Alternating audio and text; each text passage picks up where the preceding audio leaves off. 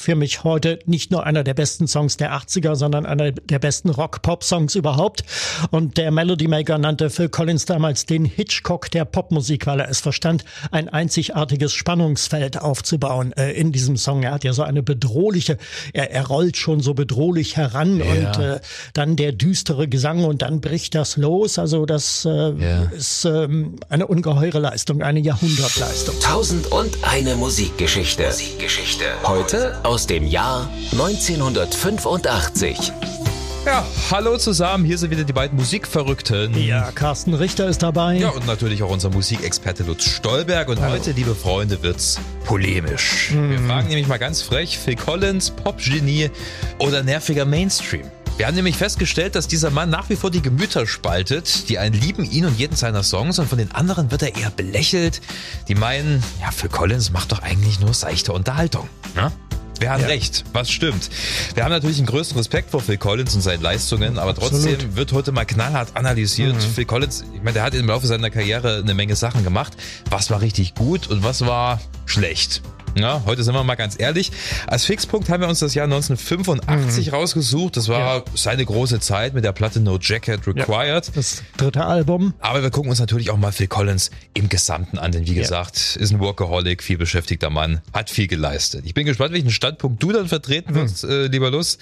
Ja, Workaholic und Alcoholic, aber dazu kommen wir später. Ja, genau. Also ich glaube, so eine kleine Diskussionsrunde wird es heute schon geben. Läuft also ein kleines bisschen anders als die gewohnten Folgen. Bevor wir uns in die Diskussion stürzen, gucken wir uns mal die bunte Karriere von Phil Collins mhm. an. Fangen wir ganz von vorn an. Ja, Philip David Charles Collins, geboren 1951 in Chiswick, äh, London, ist ein, ein drolliger Kerl, also auch schon als Kind gewesen. Er hatte komödiantisches Talent. Er spielte äh, im Kindesalter schon in einer äh, Musical-Version von Oliver Twist mhm. und äh, hatte ja zunächst äh, sowieso schauspielerische Ambitionen äh, im Blick. mit 14, wir erinnern uns, spielte er eine Komparsen Rolle in A Hard Day's Night, dem ersten Beatles-Film. Schreiende Teenager. Ja, ja, ja, kreischende Teenager am Ende. Das ist dieses Beatles-Konzert in dem Fernsehstudio da am Ende des Films. Wobei äh, wir nicht wissen, ob er wirklich zu sehen ist. Und er weiß es auch selber nicht. Also ich kenne zumindest kein Statement von ihm, dass er sich da irgendwo dann mal erkannt hätte. Mhm. Also er hat mitgewirkt mit 13 Jahren. So viel ist äh, sicher. Aber wo und wann er genau auftaucht, das ist bis heute ein Rätsel. Ja, aber Musik war natürlich auch seine große Liebe. Ich glaube, mit fünf hat er schon angefangen, Schlagzeug Ein zu spielen. Ein Spielzeug, Schlagzeug, das er zu Weihnachten äh, geschenkt bekam. Ja. Darauf hat er seine ersten Übungen äh, unternommen und muss sich sehr äh, geschickt angestellt haben. Später wurde daraus dann ein richtiges Schlagzeug, das er zum Teil mitfinanzierte, indem er die Modelleisenbahn seines Bruders verkaufte. Sehr geschäftstüchtig, der junge Mann. Naja, ich glaube, er hat seinen Bruder dann später wahrscheinlich auch zurückgezahlt. Vermutlich. Doppelt und dreifach, wenn nicht ja. sogar mehr. Ja, und und dann kam das Kapitel Genesis. Das yeah. war 1970. Äh, Collins bewarb sich auf eine Zeitungsannonce im Melody Maker. Mhm. Genesis suchten einen Schlagzeuger. Vier hatten sich schon verschlissen äh, zu der Zeit. Und ähm, ja, das Casting war im Hause der Familie Gabriel, also von Peter Gabriel. Mhm. Da gab es einen Swimmingpool und Phil Collins kam irgendwie ziemlich zum Schluss und äh, schwamm die ganze Zeit in diesem Swimmingpool und hörte, was die anderen so auf dem Schlagzeug äh, spielten. Also verlangt äh, worden äh, die, die äh, Drum-Passagen aus dem zweiten Genesis-Album Trespass. Hm. Und äh, das kannte Phil Collins bis dahin auch bloß aus dem Radio oder vom Plattenspieler. Und als er dann da genug geschwommen war und gehört hatte, was die anderen alle spielten, äh, da hatte er das quasi intus und yeah. konnte das aus dem FF spielen und äh, schindete Eindruck bei der Band durch seinen ja. wirklich nachhaltigen, druckvollen Stil am ja. Schlagzeug. Man darf nicht vergessen, Genesis war damals eine Band mit einem eher kleinen Fankreis. Sie haben sehr sehr lyrische Musik ja. gemacht. Also wenn du dir die ersten beiden Genesis-Alben anhörst, das ist ja viel mit Akustik getan. Phil Collins hat da mit seinem druckvollen, aber auch sehr virtuosen Schlagzeugspiel, mhm, darf man nicht vergessen, den, den Sound schon enorm geprägt. Also Tony Banks, der Genesis-Keyboarder, hat dann später mal gemeint, Phil Collins war schon der beste Musiker bei uns, ja, ohne ja, Frage. Ja, genau. Ja. Äh, Im Laufe der 70er haben dann Genesis ihren Erfolg letzten Endes auch weiter ausbauen können. Ja, sicherlich. Die Band, äh, je kleiner die Band wurde, umso erfolgreicher wurde sie. Also mhm. 1975 endete dann die, die Progressive, diese Art Music Phase und äh, zuerst verließ Peter Gabriel die Band, äh, vornehmlich aus familiären Gründen. Dann äh, ging auch noch äh, Steve Hackett, der Leadgitarrist, und dann erschien das berühmte Album und da waren es nur noch drei. And then there We're Free. Mhm. Das war Ende 77 mit der Hitsingle Follow You, Follow Me, der erste Top-5-Hit in Großbritannien überhaupt für yeah. Genesis. Damit begann dann die Phase Collins. Phil Collins wurde ja auch Leadsänger der Band. Von ihm überliefert ist das Zitat. Ich konnte mich damit zunächst überhaupt nicht anfreunden. Hat naja. er gesagt, ähm, die Vorstellung, ähm, ich war doch bisher nur Schlagzeuger, ja, ja. dass ich jetzt vorne ans Rampenlicht gehe, ans Mikrofon und mit dem Hintern wackle, das behagte mir äh, ja. überhaupt nicht. Der hat ja, glaube ich, sogar vorgeschlagen, nachdem Gabriel ausgestiegen ist, dass sie als Instrumentalband weitermachen. Ja, ja, ja. und dann hat er, hat er, ich glaube, das war der Song Squonk, der auf A Trick of the Tail drauf ist, äh, hat er halt den Liedgesang beigesteuert muss dazu sagen, er hat auch während der Gabriel-Phase immer mal ein bisschen mhm. mitgesungen. Ähm, und dann waren alle so geflasht von seiner Leistung, dass sie gesagt haben, Phil, also du kannst im Studio weiterhin Schlagzeug spielen, mhm. aber du musst auf jeden Fall auch singen. Ja. ja. ja, schade wäre Gabriel geblieben. Das wäre vielleicht der Genesis-Sound der Zukunft geworden. Die beiden Stimmen, Collins und Gabriel, die sich ja irgendwo auch ein bisschen ähneln, ja. äh, da hätte man richtig viel draus machen können. Die haben sich auch gut ergänzt, fand ich so. Ja. In der Gabriel-Phase, das war äh, immer schön anzuhören. Naja, und dann kam die überaus erfolgreiche 80er-Phase. Ja? Genesis ja. haben ihren Sound ja immer mehr entschlackt, kann man so sagen. Also genau. dieses ganze überbordene Prog-Rock-Ding wurde rausgenommen zugunsten von ähm, straighten, aber trotzdem auch geschickt komponierten Pop-Songs. Ja, 1980 erschien das Genesis-Album Duke, das bei der Kritik furchtbar schlecht abschnitt. Ja. Collins war zu dieser Zeit in einer familiären Krise. Was war passiert? Er war mit Genesis auf Welttournee und seine Frau vergnügte sich mit dem Malermeister, der eigentlich eigentlich die Villa der Familie oh, Collins äh, renovieren sollte. Und äh, daraufhin kam es dann äh, zur Scheidung und äh, Collins verarbeitete diese Erfahrung auf seinem ersten Soloalbum yeah. mit der überragenden Single äh, In the Air Tonight. Für mich heute nicht nur einer der besten Songs der 80er, sondern einer der besten Rock-Pop-Songs überhaupt.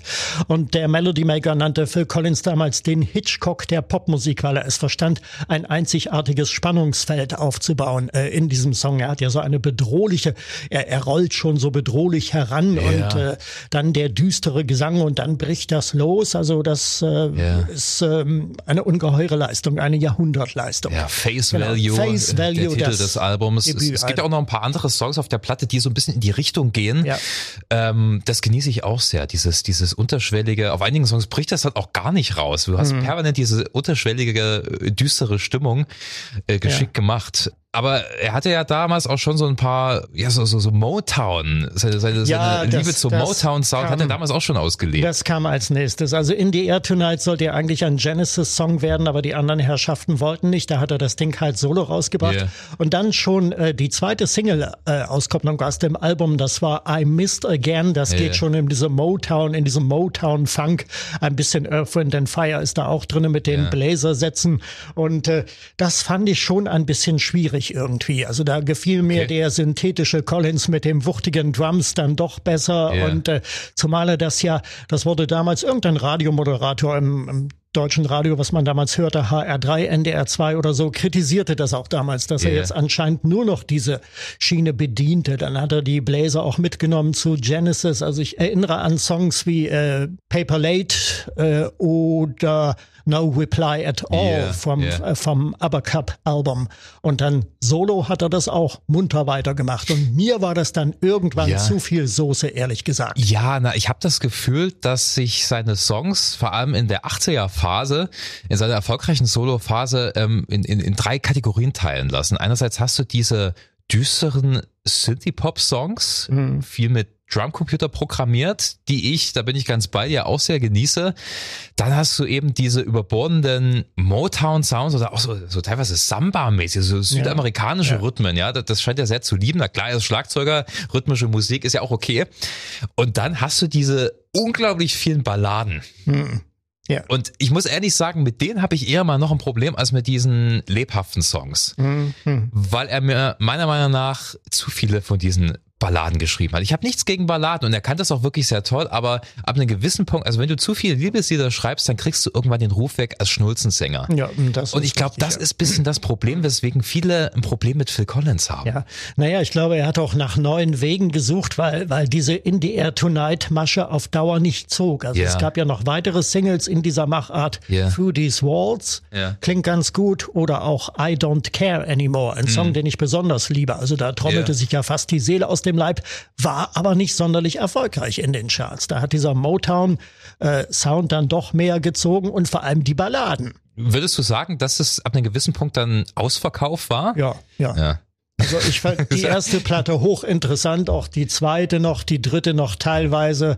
Das die dritte, das war ja No Jacket Required, ja. dann äh, 85 ähm, erschienen. Aber wenn ich mir die Songs da angucke, ähm, da kann ich nicht mehr so richtig mitgehen. Ja, gesagt. es ist gut gemachte Popmusik, aber es ist halt so dermaßen fett produziert. Also schon Studio, mhm. dieses wuchtige Schlagzeug, wo ich mir denke, also mehr 80er geht ja eigentlich gar nicht. Ja, also, Studio ist ja auch 1999 von Prince. Also zumindest yeah. hat mich ein Freund damals darauf aufmerksam gemacht, hör dir das mal genau an und äh, das okay. sind schon gewisse Ähnlichkeiten. Ich habe es gerade nicht im Ohr, muss ich mal checken. Hm.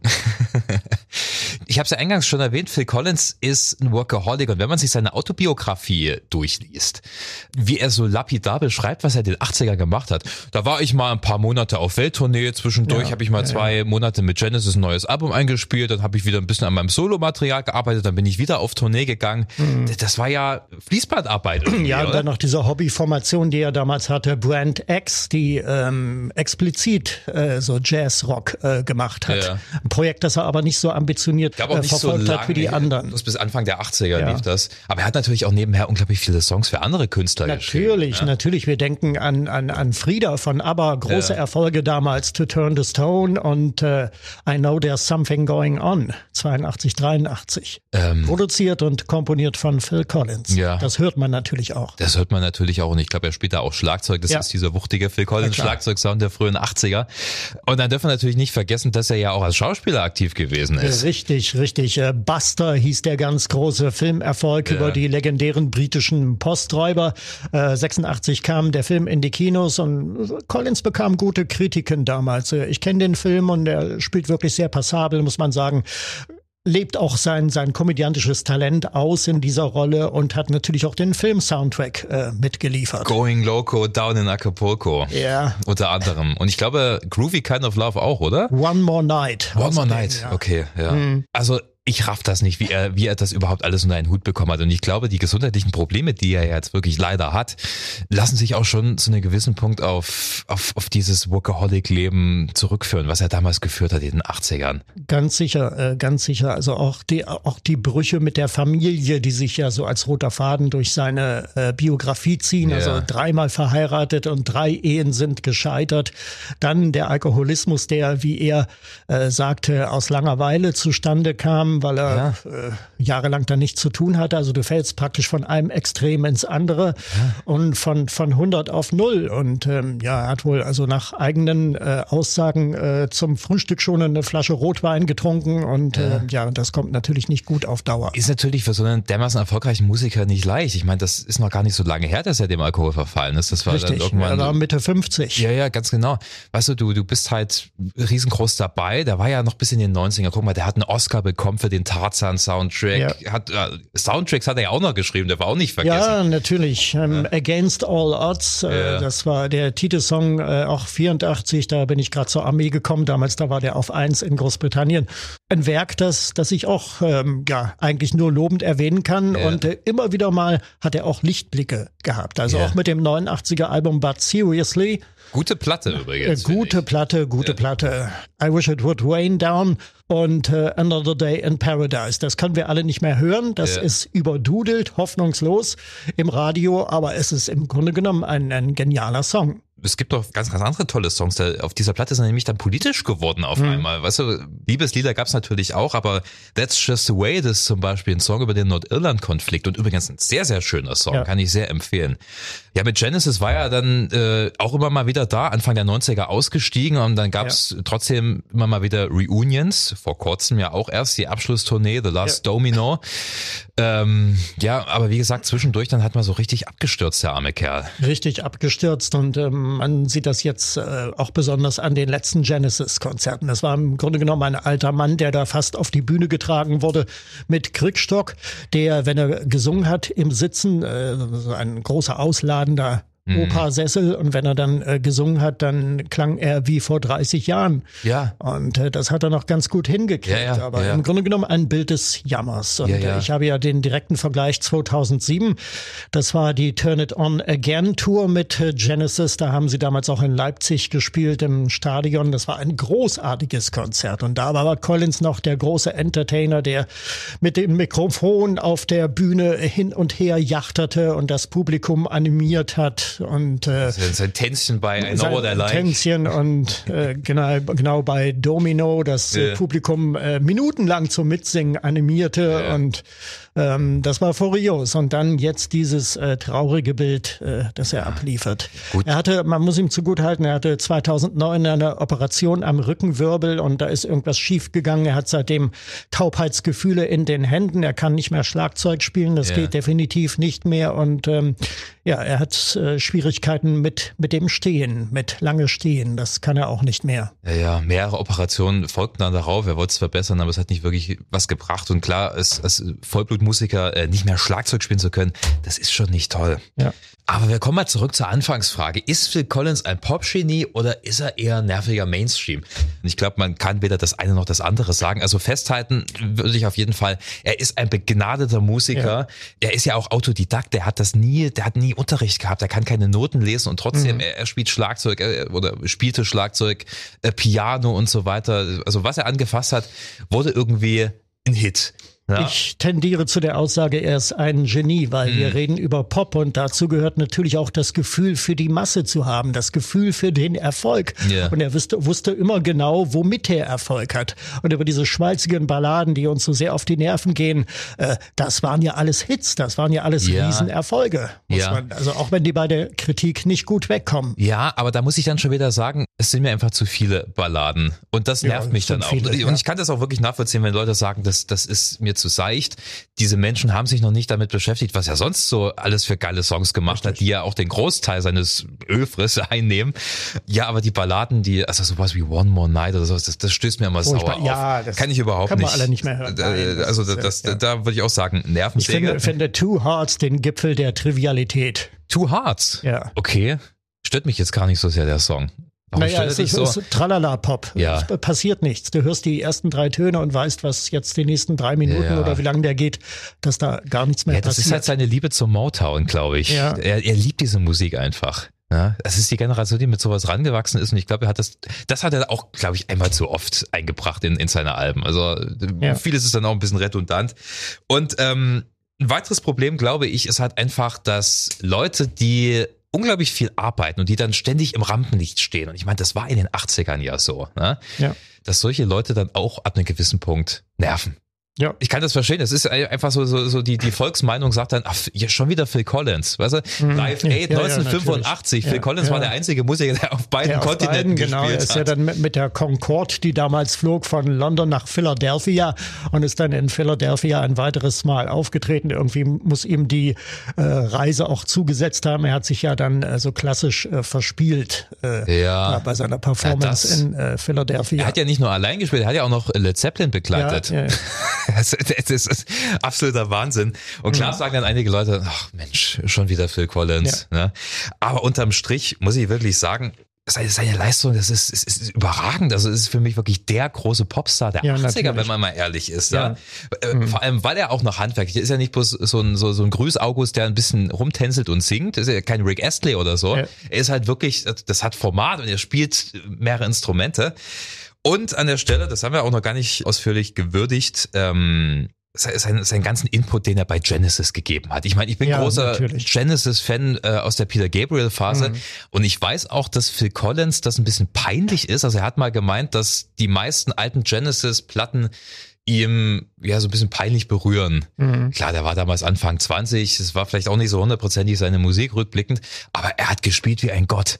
Und diese Genesis-Stücke, die waren ja auch teilweise schwer, so neun Achteltakt, sieben mhm. Achteltakt, mhm. total kompliziert. Wenn man sich Alben wie, wie Lamb Stone on Broadway anhört, was er da teilweise zaubert, ja. äh, unglaublich. Das ist schon richtig, ja. Also erstmal sage ich auch Hut ab vor dieser Lebensleistung, vor allen Dingen das eine ganze Dekade durchzuhalten, diesen mhm. steten Wechsel von Solo-Karriere und dann wieder mit der Band, der muss wirklich kaum Urlaub zwischendurch gehabt haben. Mhm. Und wenn man dann noch das Komponieren und Einstudieren der neuen Songs damit zu rechnen, also was äh, hinter den Kulissen geschehen ist, dann auch es sind äh, ja ähm, in den 80ern eigentlich nur vier Genesis-Alben erschienen. 1980 Duke, 81 Abercap, dann, okay, gut, dann kam 82 noch das Live-Album hier, mhm. äh, Three Sides Live, dann äh, 83 Genesis mit dem Hit Mama ja. und 86 Invisible Touch. Ja. Und äh, das war's dann auch. Ja, aber das waren sehr erfolgreiche Alben. Ja, Zumindest absolut. Invisible Touch, das war ja überragend.